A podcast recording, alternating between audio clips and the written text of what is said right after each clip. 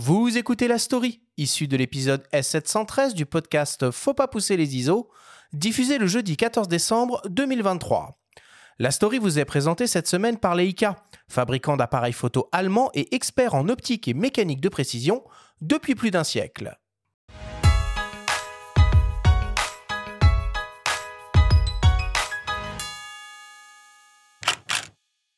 Le nom de Paul Wolf ne vient pas forcément à l'esprit quand on évoque la photographie allemande. Contemporain d'August Sander, ce photographe a pourtant connu un rayonnement international dans l'entre-deux-guerres.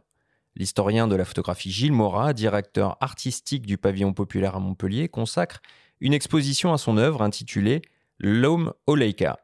Paul Wolf fut en effet l'un des pionniers dans l'utilisation du format 24-36 et il joua un rôle important dans sa démocratisation.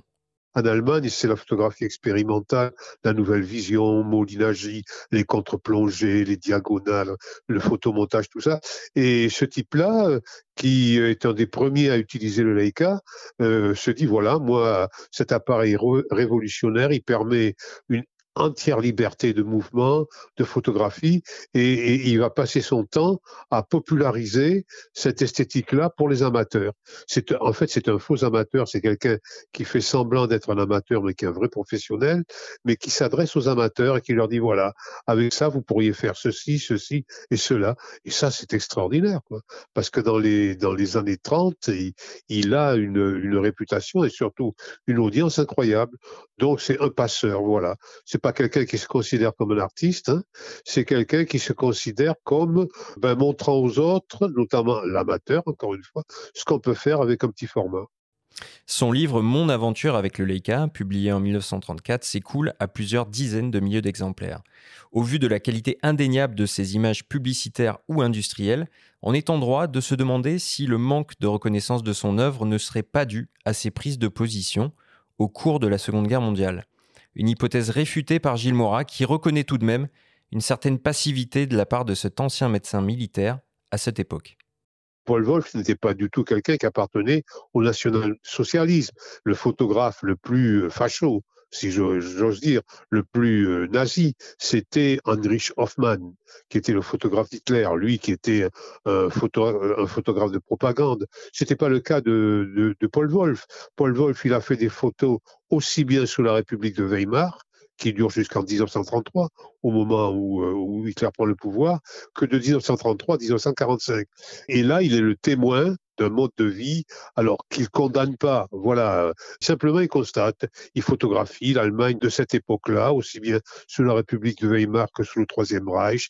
Il photographie la construction des autoroutes allemandes, les, traversées avec le Zeppelin, les traversées de l'Atlantique, les usines Opel. C'est un photographe formidable, hein, notamment dans la photographie industrielle, est, est quelqu'un de remarquable. Mais simplement, il est passé sous le feu des radars. Fidèle à sa promesse d'une programmation qui fait la part belle aux oubliés, aux mal-aimés ou aux individus moins connus de l'histoire de la photographie, l'ancien directeur des rencontres de la photographie d'Arles souligne le nombre exceptionnel de tirages et de livres rassemblés pour cette exposition, inédite en France.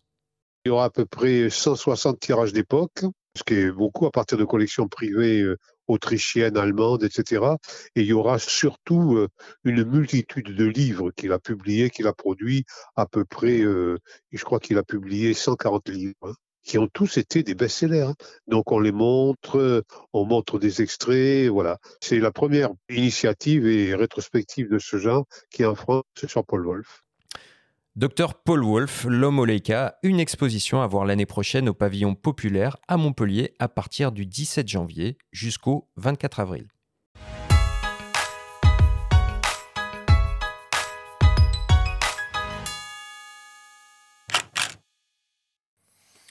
Alors Sacha, donc toi tu es ambassadeur euh, Leica, mais ta relation à la marque elle va un peu plus loin que ça, évidemment, puisqu'il y a une une histoire familiale mmh. très forte liée à cette marque et à ces appareils. Ma grand-mère m'a toujours, euh, ma grand-mère Mamika m'a toujours raconté des histoires et en particulier une histoire qui est revenue euh, régulièrement, qui est euh, donc on est à la fin de la deuxième guerre mondiale, les soviétiques ont libéré Budapest, on a demandé aux juifs de, de, parce que nous sommes juifs, de de remonter l'usine familiale. et puis un matin, ma grand-mère et mon grand-père vont à l'usine et ils s'aperçoivent qu'il n'y a plus une, une machine. Bah, tout a été enlevé.